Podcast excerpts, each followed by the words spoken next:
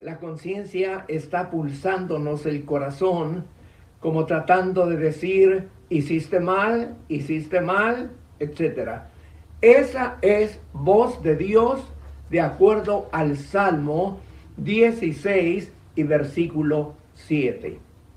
Así que hermano, hermana, hágale caso a su conciencia cuando le reprenda. También su conciencia le felicita cuando usted ha hecho bien. Se siente satisfecha. Usted, hermana, usted, varón, se siente contento porque Dios hace que usted permanezca contento cuando ha hecho el bien.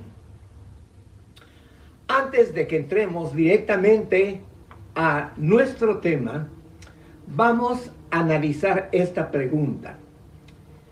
¿Quiénes fueron los primeros en no hacer caso de la conciencia?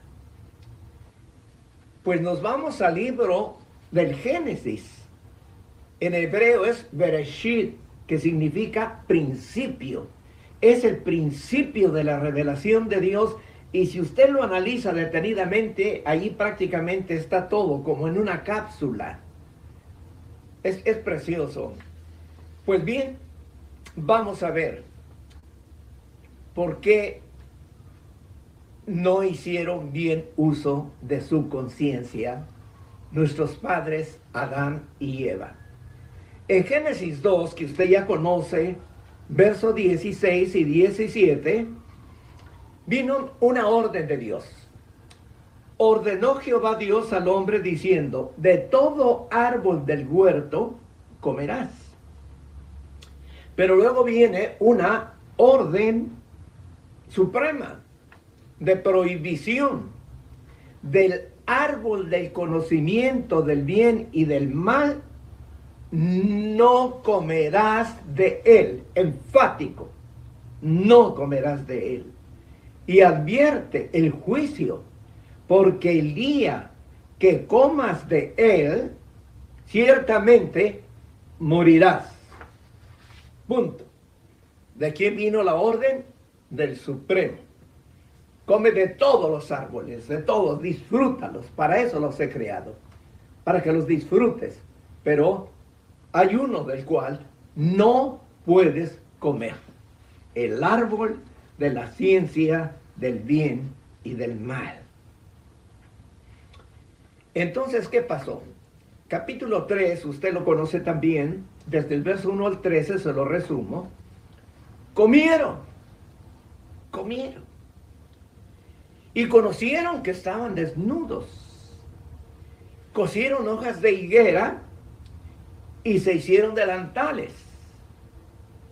Y estaban pues aparentemente tranquilos, aparentemente tranquilos, pero oyeron la voz de Dios que se paseaba en el huerto. Y el hombre y la mujer corren a ocultarse de ese ser que ya les había hablado anteriormente. Había una relación entre el creador y los seres humanos. Por eso le digo que es, es una pequeña cápsula, así como estaremos en el milenio. Así estaba Adán y Eva con Jehová de los ejércitos. Pero ahora que violaron el supremo mandamiento de Dios, entonces hay algo, temor. Y se ocultan a la vista de Dios. Qué ignorancia, ¿verdad? Lógicamente, gran ignorancia se ocultan a la mirada del Señor. La conciencia entró en acción en que habían hecho mal y corren a esconderse. Qué triste. Pudieron haber hecho lo contrario, caer de rodillas y esperar que llegara el Señor para pedirle perdón, para confesar su culpa pero no lo hicieron. Viene una pregunta. ¿Cómo es posible que el primer hombre y la primera mujer no sintieran aquel sentimiento de humillarse delante de su creador. Son los primeros hijos de Dios, las primeras criaturas. ¿Por qué corren a esconderse si había familiaridad entre ellos? Y esto quiero que lo subraye, hermano, porque eso tiene que ver mucho con nosotros en ese tiempo y tiene que ver con nuestra conciencia. La pregunta es, ¿por qué no lo hicieron? ¿Sabe usted por qué? Porque la serpiente ya había inyectado su veneno. Un veneno de enemistad contra Dios. Qué triste. No eran solo ya ellos, había algo en ellos. Y era un veneno, una inyección satánica que no les permitió hincarse y pedirle perdón a Dios. Vamos a, analizarlo. ¿De qué era ese, ese veneno? En primer lugar, calumnia. Con que Dios os ha dicho no comeréis de ningún árbol del huerto. Eso es calumnia. Dios nunca les dijo eso, al contrario, coman de todo. Primer veneno, la calumnia contra Dios calumniando a Dios. Y ellos la, adoptan, la aceptan. Segundo veneno, mentira. No morirás. Dios es falso porque no morirás. La mentira. Primero calumnia y segundo mentira. Este veneno hizo que se enemistaran con aquella relación preciosa que tenían con Dios. Ay, ya ves que comimos y, estamos vivos, no nos morimos. Entonces, Dios nos mintió. No es posible. Qué triste. Pero ese es el efecto satánico, hermano y hermana. Tómelo muy en cuenta porque tiene que ver con la conciencia. Y entonces, cuando ya ellos, cuando Dios le dice, ¿dónde estás tú? Entonces se le aparecen, se presentan ante Dios y le dice, le pregunta Dios a Adán, ¿qué has hecho? ¿Qué has hecho? ¿Qué hizo Adán? confesar y dijo, Señor, yo comí, ¿no? Aparecieron las excusas. Desde el tiempo de Adán se excusó. La mujer que tú me diste, mire, como ya lo, lo trató, no como debía ser, prácticamente como que lo está culpando. ¿Ve usted el veneno satánico? Aquella relación tan preciosa que tenían cuando oían la voz de Dios en el jardín y ellos salían contentos, felices. Ahora, una excusa, la mujer que tú me diste, ¿para qué me la diste? No me lo hubieras dado. Como quien diciendo, tú tienes la culpa. Allí está el veneno satánico. Rompe la relación de, de Dios con el humano, la excusa. Y cuando se le pregunta a la mujer, la mujer respondió con una excusa la serpiente me engañó y yo comí.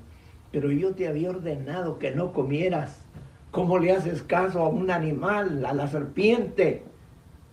La excusa, las excusas, mis queridos hermanos, muchas veces no son válidas. Son más bien salidas absurdas, de tal manera que, como en el caso de Adán, culpando a Dios, la mujer que tú me diste. Qué triste. Pero hermanos, no se quedó solo ahí el veneno. Adán y Eva tenían que multiplicarse de acuerdo a la orden que Dios les había dado. Y así fue. Sabemos que Caín fue el primer hijo de Adán y Eva. Y vamos a ver cómo se transmitió ese veneno. ¿Qué dice la palabra? Sabemos perfectamente en Génesis capítulo 4, desde capítulo 3, capítulo 4 viene esa historia. y sabemos que, que presentaron una ofrenda a Abel y Caín delante de Jehová. Y Jehová miró con agrado a Abel y a su ofrenda. Pero cuando se presenta Caín, no ve con agrado ni a Caín ni a su ofrenda, porque no viene de un corazón puro. Y entonces eso molestó a Caín de tal manera por el veneno que ya tenía, que había transmitido a Adán y Eva, a Caín. Ese veneno ahora se manifiesta en odio, en odio contra su hermano, en venganza injusta, porque qué culpa tenía Abel si él presentó su ofrenda delante de Dios. ¿Qué culpa tenía? Dice Génesis 4, 6 a 7. Entonces Jehová dijo a Caín, pero ¿por qué estás enojado? Imagínense, imagínense la humildad de Dios conversando con Caín. ¿Por qué estás enojado? ¿Por qué se ha demudado tu semblante? ¿Qué pasa? Si haces bien, ¿no serás aceptado? Y si no haces bien, el pecado está a la puerta, pero tú debes dominarlo. Una conversación entre Jehová Dios y Caín. Y el verso 8 dice que Caín invitó a su hermano al campo y estando en el campo, se levanta Caín contra él y lo mata. Lo asesina por el veneno satánico. Ya estaba dando fruto. Y es importante que lo entendamos, hermano, eh, amigo que nos escucha. Todas esas atrocidades que se hacen en el mundo, espantosas, es un veneno satánico, porque el príncipe de este mundo es Satanás por eso usted ve lo que ve en el mundo, todo lo que se hace espantoso. Pues Caín fue el primero en hacer ese crimen espantoso, matando a su hermano, el veneno satánico. Primera de Juan, capítulo 3, nos explica, nos da la razón. ¿Por qué sucedió eso? Dice Primera de Juan, capítulo 3, verso 11 y 12 porque este es el mensaje que habéis oído desde el principio, que nos amemos unos a otros, no como Caín, que era del maligno, subrayado, clarísimo. ¿De quién era Caín? Del maligno. Ese veneno que inyectó a sus padres pasó a él, pero él tenía la capacidad a través de su conciencia, de, su discernimiento, rechazar lo malo, pero no, él se inclinó haciendo uso de su misma conciencia, de su inteligencia, de su sentimiento, a, corregir el error para que no pasara el veneno en él, pero él lo acepta. Y aquí Juan nos está diciendo, porque él era del maligno, era del maligno, dice así no como Caín, que era del maligno y mató a su hermano. Y pregunta, ¿y por qué causa lo mató?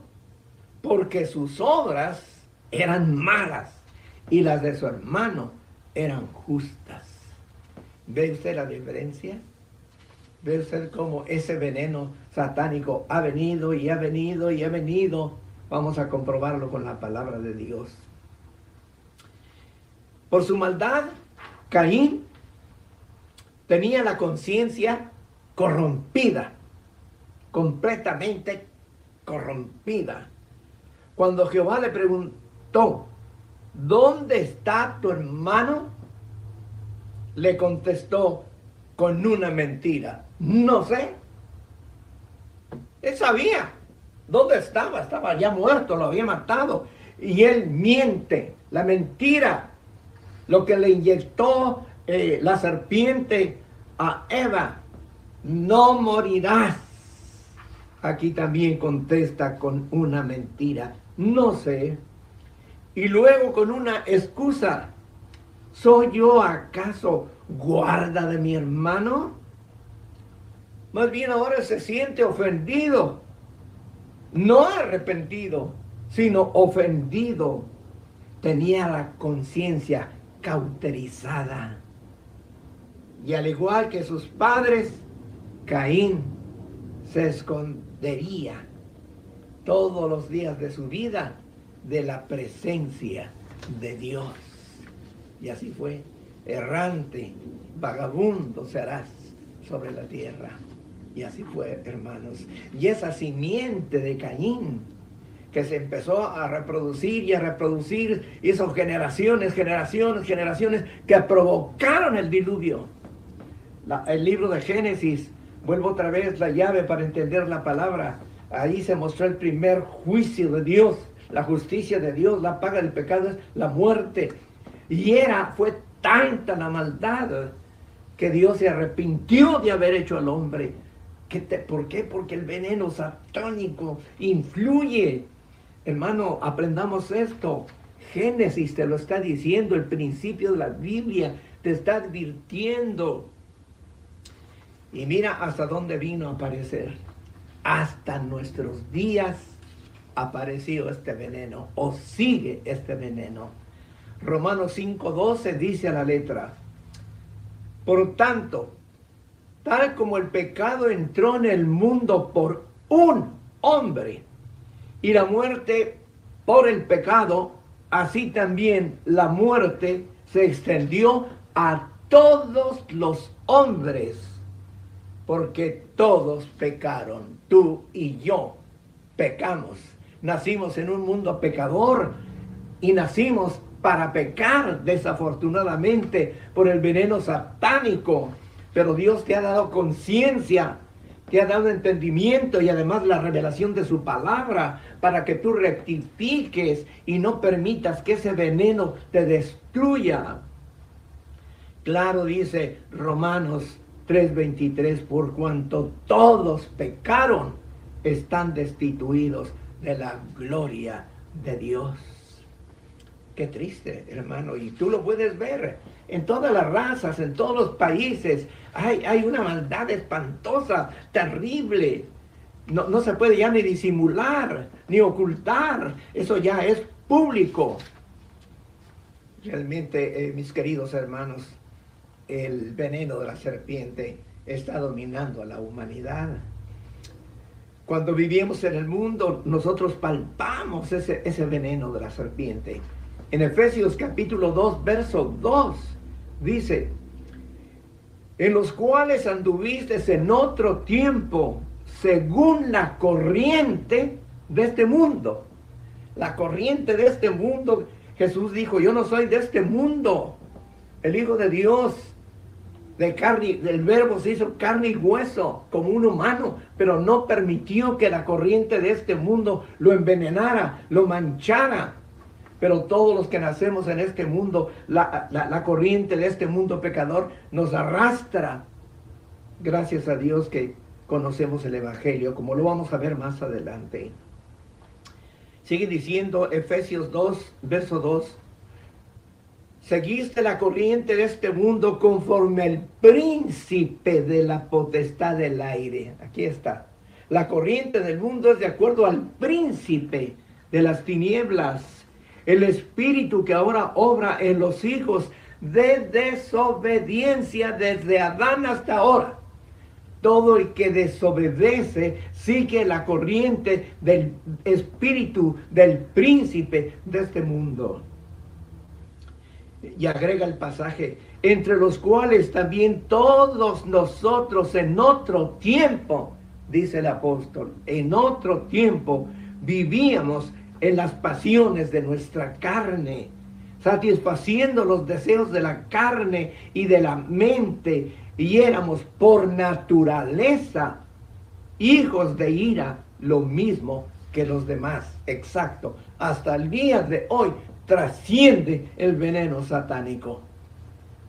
Esto es importante, querido amigo, que usted, si no lo sabía, lo sepa y lo comprenda para que vea la necesidad de salir de este mundo que arrastra como una corriente impetuosa, arrastra llenando de lodo, de inmundicia, etc.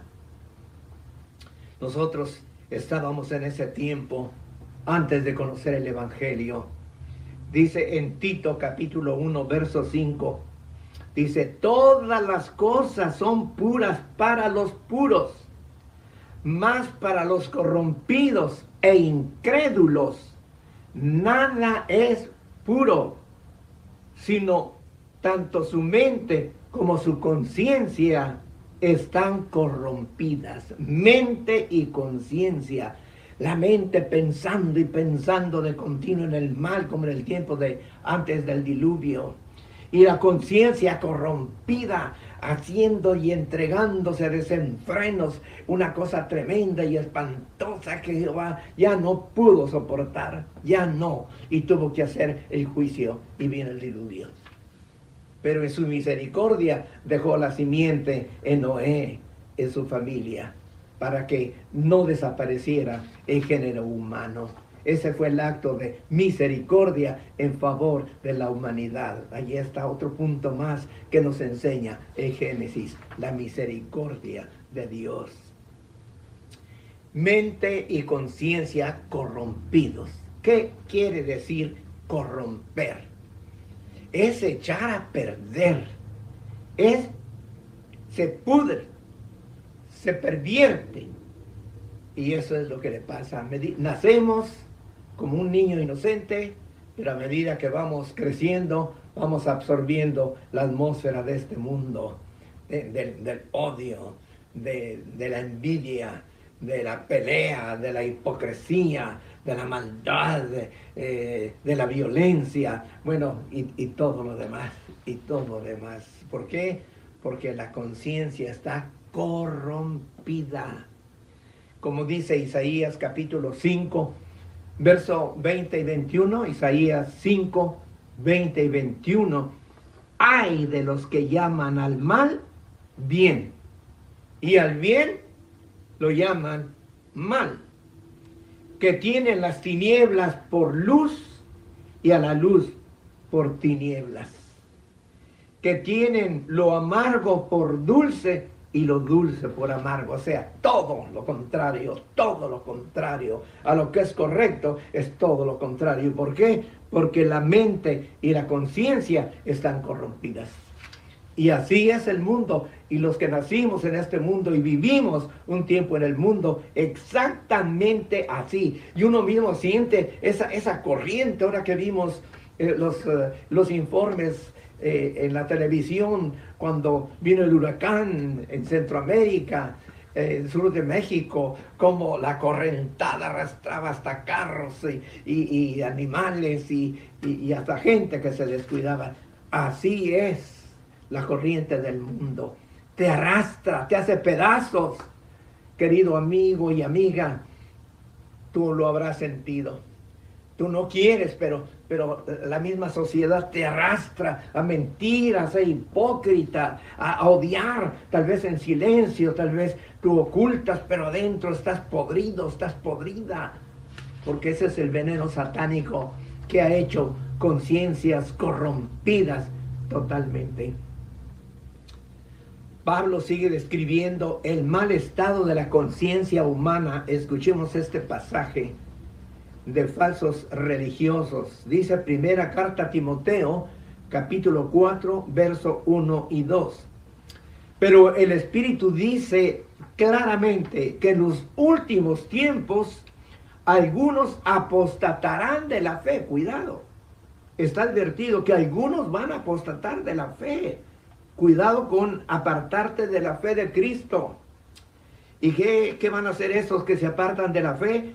Prestando atención a espíritus engañadores otra vez. ¿Qué hizo la serpiente? Engañar. La serpiente me engañó, dijo por pretexto eh, Eva. Y todavía sigue ese engaño a través de, de religión. Me dice espíritus engañadores y a doctrinas de demonios. Imagínense, una doctrina de demonio, hay brujería, hechicería y hay, bueno, usted sabe tantos nombres Qué barbaridad. Religión, religión. Dios no necesita religión. Dios lo que quiere es tu corazón.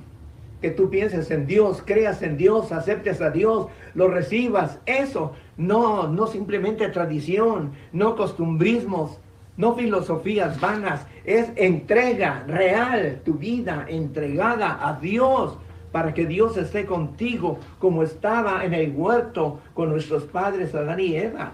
Eso es lo que Dios quiere. Pues sigue diciendo este pasaje. Dice, teniendo ah, doctrinas de demonios mediante la hipocresía de mentirosos. Y agrega, que tienen cauterizada la conciencia. Es otro aspecto negativo de la conciencia, cauterizarse. ¿Y qué produce la cauterización? pues lo que hace es la eh, insensibilidad de la conciencia. No es sensible, se vuelve insensible. Así que hacen el mal y, no les importa. Ven aquello que, le están metiendo el cuchillo, insensibles. Ven que aquella criatura fue aventada a la calle, eh, insensibles. Ya, ya llega el momento en que no les importa nada. Ya la conciencia está totalmente cauterizada en el mundo, en el mundo. Por esa razón, amigo, amiga que nos escucha, estamos hablando con la realidad, con lo que usted está viendo y viviendo y sintiendo. No, no es fábula. Esto no lo hemos sacado de algún libro, es, es, la Biblia la que nos está hablando. Este es un resumen que yo hago, pero extraído de la Biblia y usted lo ve y lo palpa, como yo lo viví también en el mundo y lo palpé. Por esa razón en el mundo no se quiere asistir a los cultos ni oír nada de Dios. Eh, molesta, ay, me están invitando a su culto. Y uno no quiere, no quiere. Y si uno creció en una región donde adora uno estatuas, imágenes, pues simplemente va uno y ahí no hay nada de entrega a Dios, ni nada más. Es un costumbrismo y, fiestas de esto y fiestas del otro. Y, pero no hay entrega a Dios. Yo, yo lo viví, querido amigo, querida amiga. Esa es la realidad. Y usted lo sabe perfectamente. Pero cuando uno se esconde, entonces a veces de pronto le dicen, lo invito a un culto y, y uno va. Pero la palabra de Dios cuando empieza a fluir allí en esa reunión, entonces cuando uno está en el mundo, uno sienta como, uno siente como una que le atraviesa el corazón. ¿Por qué? Porque como que nos llega el espadazo a pesar de la conciencia corrompida y cauterizada que tenemos en el mundo. Al fin, ¿por qué? Porque es palabra de Dios. Y Hebreos 4:12 dice que la palabra de Dios es como espada de dos filos que traspasa hasta, llega hasta los tuétanos mismos. Y es así. A mí me pasó y a cuántos de los que hoy estamos en el Evangelio nos sucedió eso. Teniendo conciencia corrompida y, cauterizada, cuando empezamos a escuchar la palabra, sentimos el poder de la palabra de Dios. Lo invitamos, amigo, amiga, a que asista a una invitación donde se hable de la palabra de Dios y póngale sentido y usted va a ver va a ver la realidad, la realidad, como Dios quiere que usted no viva en esa condición. Lo sentimos, yo lo sentí palpablemente. Yo dije, pero de veras, ¿yo dónde estoy? Porque son mis sentimientos así que a mí no me importan cargar revólver y, pelear y, que se vengan y que y uno habla tonterías, pero es guiado e inspirado por el espíritu satánico por ese veneno de Satanás que nos lleva a la violencia, a la maldad, a la corrupción, a ser insensibles ante el dolor humano. Qué triste. Pero bendito sea Dios. Ahora vemos el cambio. Mire usted lo que dice la palabra de Dios, amigo y amiga que nos escucha. Efesios capítulo 2, versos 5 al 6. Dice, el apóstol Pablo, aun cuando estábamos muertos en nuestros delitos, exactamente, uno estaba ya muerto. A uno no le interesa que, lo, que, me maten. Me matan, yo mato antes que me maten. Así, estábamos muertos. Y, Y todo en el mundo uno dice lo mismo. No, no importa, no importa. Y dice aquí el pasaje, estábamos muertos en nuestros delitos. ¿Qué hace Dios? Nos dio vida juntamente con Cristo. La única forma de, revivir, de resucitar, es escuchar y aceptar a Cristo. No solo escuchar, sino aceptarlo, recibirlo en la mente y en el corazón para empezar a actuar de una manera totalmente opuesta a la serpiente satánica. Y entonces aquí dice, nos dio vida juntamente con Cristo, por gracia habéis sido salvados. Uno es salvo no porque uno se volvió bueno, nadie en el mundo se vuelve bueno. Lea lo que usted lea, toda una biblioteca que usted lea, no lo cambia. El único que lo cambia es el poder de Cristo, porque Él realizó un plan determinado por su Padre, echarse la culpa Él, pero no allá como verbo, yo me echo la culpa, yo soy culpable, pero los perdono. Ah, qué bonito, ¿no? No, Señor. El verbo se hizo carne y vino a la tierra, vivió 33 años y meses, y Él mismo convivió con el humano, sanando a miles de miles de enfermos, sacando demonios, sacando ese veneno que tenía la gente endemoniada, liberándolos totalmente. Y luego se echa la culpa, pero tenía que morir, porque la paga del pecado es la muerte. Y llevando una vida santa y pura como humano, como hombre, atacado por Satanás, tentado por Satanás, no lo pudo vencer Satanás. Cristo lo venció con dos cosas, con mansedumbre y humildad. No lo pudo tocar. Y entonces entrega su vida por ti, por mí. Y como Él muere inocentemente, pecador por los pecados que se echó encima, pero en cuanto a Él, en inocencia, en pureza. Y por eso el Padre lo resucita y dice, has pagado el precio que esta humanidad pecadora merecía siendo tú mi hijo, como el verbo en la eternidad, tú has pagado. Y ahora por eso te resucito y te pongo a mi diestra, para que sigas intercediendo por aquellos que creyeron en ti. Y por eso, hermana y hermano, y amigo y amiga que nos escucha, hemos resucitado de esa muerte. Deambulábamos, sí, pero como muertos, sin fe, sin esperanza. Las mismas canciones eh, perdónenme, recuerden, la vida no vale nada. En México eso, eh, eso se, se repetía continuamente y se repite, la vida no vale nada. Eh, pero eso es satánico, no va a valer nada. Claro que vale. Pero el Señor nos resucitó de esa muerte tremenda y terrible en que la que nos encontrábamos en Efesios capítulo 2. Y dice, nos resucitó y con Él nos sentó en los lugares celestiales con Cristo Jesús. ¿Por qué? Porque ahora nuestra fe y nuestra esperanza están allá arriba con Cristo Jesús. Y Él ha prometido regresar, regresar por nosotros para establecer su reino sobre esta tierra que va a ser transformada. Qué precioso. Y establecerá su reino aquí en la tierra. Así que al escuchar el Evangelio de Dios creímos aceptamos el sacrificio de Cristo a nuestro favor. Cristo ahora nos ha dado una vida nueva, una vida purificada a través de su preciosa sangre. Mire como dice Hebreos 9 y verso 14. Cuanto más la sangre de Cristo, el cual por el Espíritu Eterno se ofreció. Se ofreció a sí mismo sin mancha a Dios Imagínense, se fue el plan allá en la eternidad. Y el verbo se hace carne, se encierra nueve meses en el vientre de, la Virgencita María, que era una virgencita pura. Allí se encierra nueve meses para, para hacer un cuerpo humano y nacer de mujer. Y dice allí, sigue diciendo 9.14, se ofreció por el Espíritu Eterno.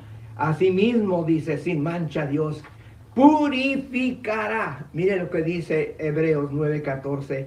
Purificará vuestra conciencia, nuestra conciencia podrida, nuestra conciencia eh, adormecida, dice, purificará vuestra conciencia de obras muertas para servir al Dios vivo. Eso no lo hace la religión, estimado amigo y amiga. Eso lo hace la fe que usted ponga en el Supremo. Ni usted ni yo lo vemos, pero lo sentimos, lo sentimos, sentimos su poder transformador los que vivimos en el mundo y que ahora hemos dejado el mundo, ahora está nuestra vida allá con Cristo, porque nuestra fe está en Él, nuestra esperanza está en Él y Cristo está en nosotros, viviendo en nosotros. Es una realidad, amigo y amiga. No es un mito, no es una tradición. Esto es una, eh, una vida misma que usted la vive y se deleita con ella. Y en Hebreos 10, 22 agrega, dice, acerquémonos ya que estamos ahora purificados de nuestra conciencia, dice, acerquémonos con corazón sincero, eso sí, con un corazón sincero, real, no fingir, no por intereses mezquinos, nada, eso es diabólico, sino con un corazón sincero, así, franco, franco, en plena certidumbre de fe Empieza por tu corazón y aplica la fe. Dice, en plena certidumbre de fe, teniendo nuestro corazón purificado de mala conciencia. Qué hermoso, ¿verdad? Teníamos aquella conciencia eh, envenenada, aquella conciencia corrompida, eh, tremendo, y ahora está purificada por la sangre de Cristo. ¿No es hermoso? ¿No es precioso esto? Hermano, amigo, amiga que nos escucha, esa es una realidad, una realidad. Nosotros nos deleitamos y la estamos viviendo, gracias a Dios. Ahora, ¿a quién tenemos en nuestro corazón? Primera de Pedro capítulo 3, verso 15 a 16 nos dice lo siguiente. Santificar a Cristo como Señor. Fíjate bien. Primero aceptas a Cristo como Salvador, que te salvó de ese mundo asqueroso y del dominio satánico. Aceptas al Redentor porque te compró con su sangre ante la justicia divina, Él te compra con su sangre.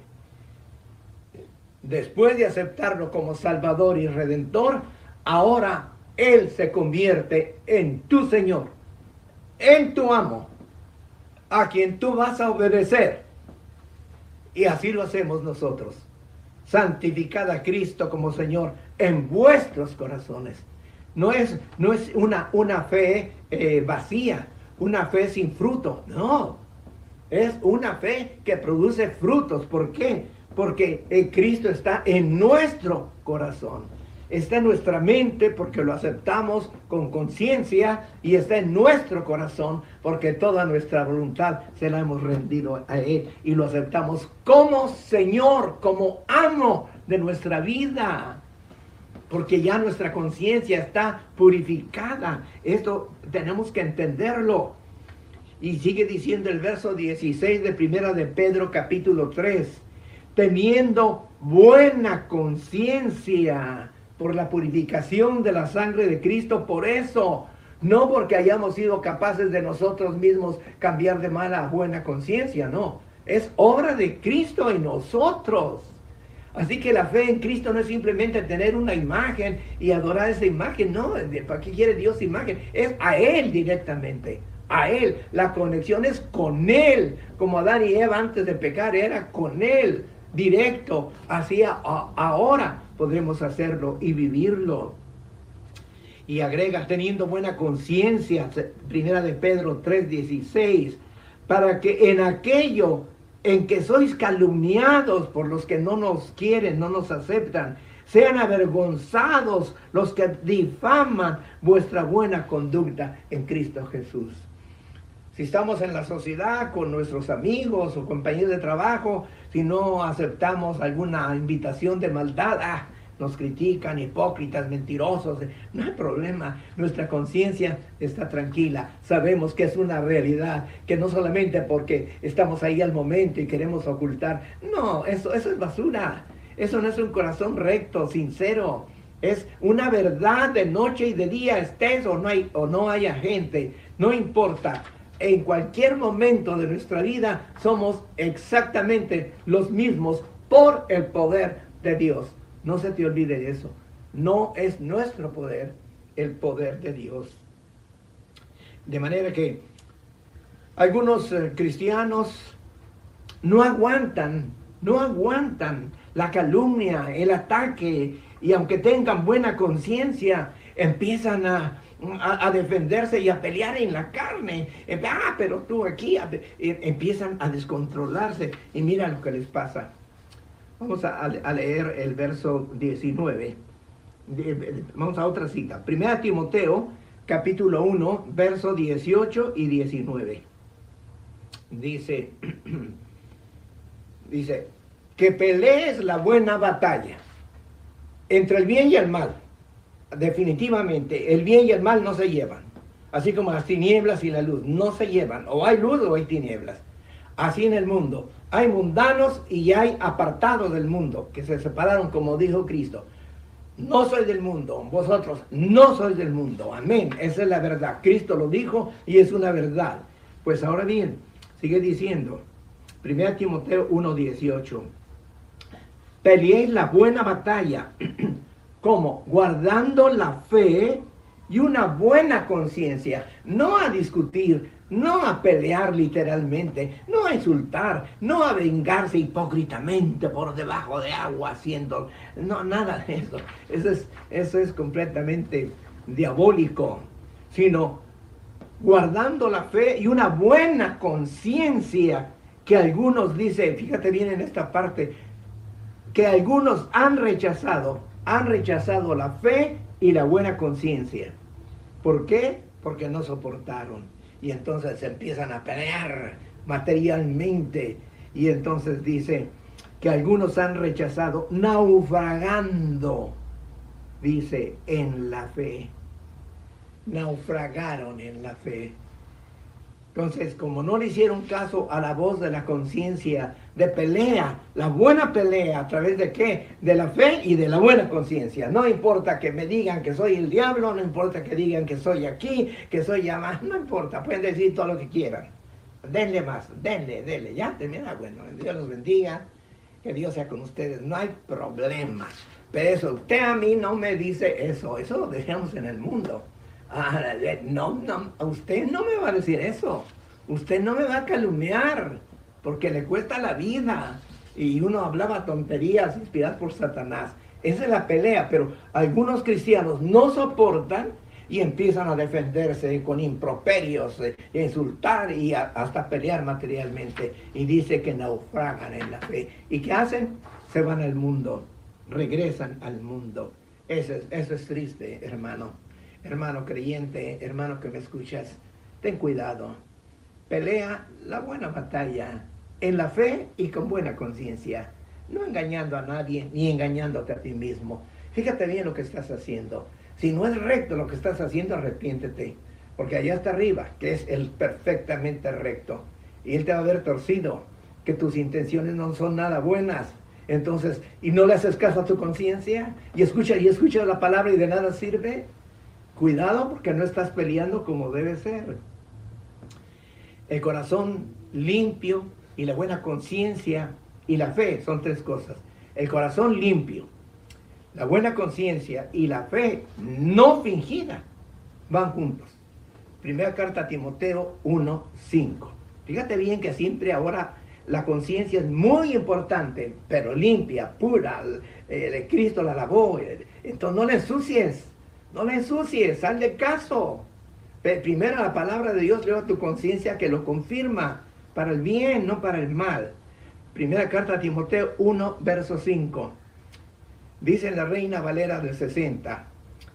Pues el propósito de este mandamiento es el amor nacido de corazón limpio. Fíjate, amor.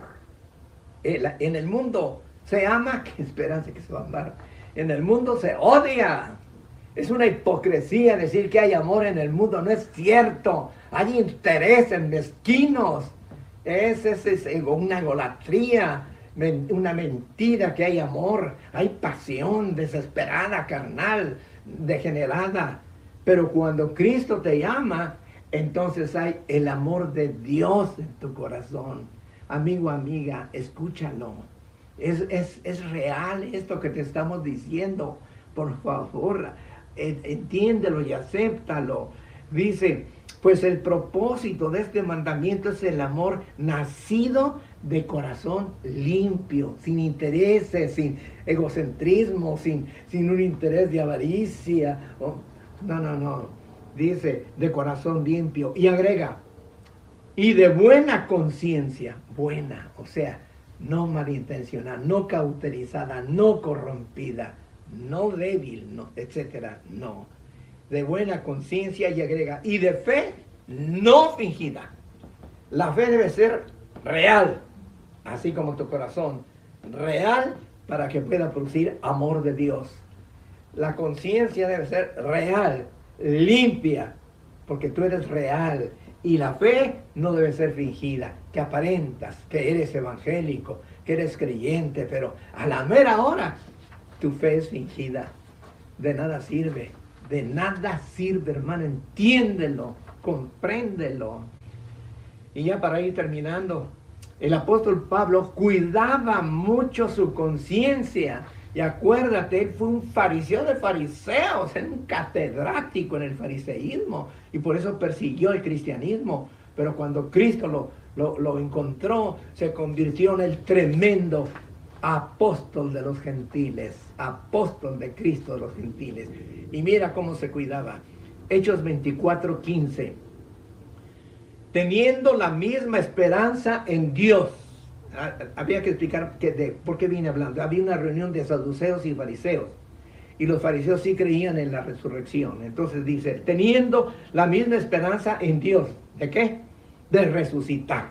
Dice, de que ciertamente habrá una resurrección, tanto de los justos como de los impíos. No se te olvide, hay dos cosas, luz y tinieblas maldad y justicia, impíos y justos, dos polos opuestos. ¿De qué lado estás?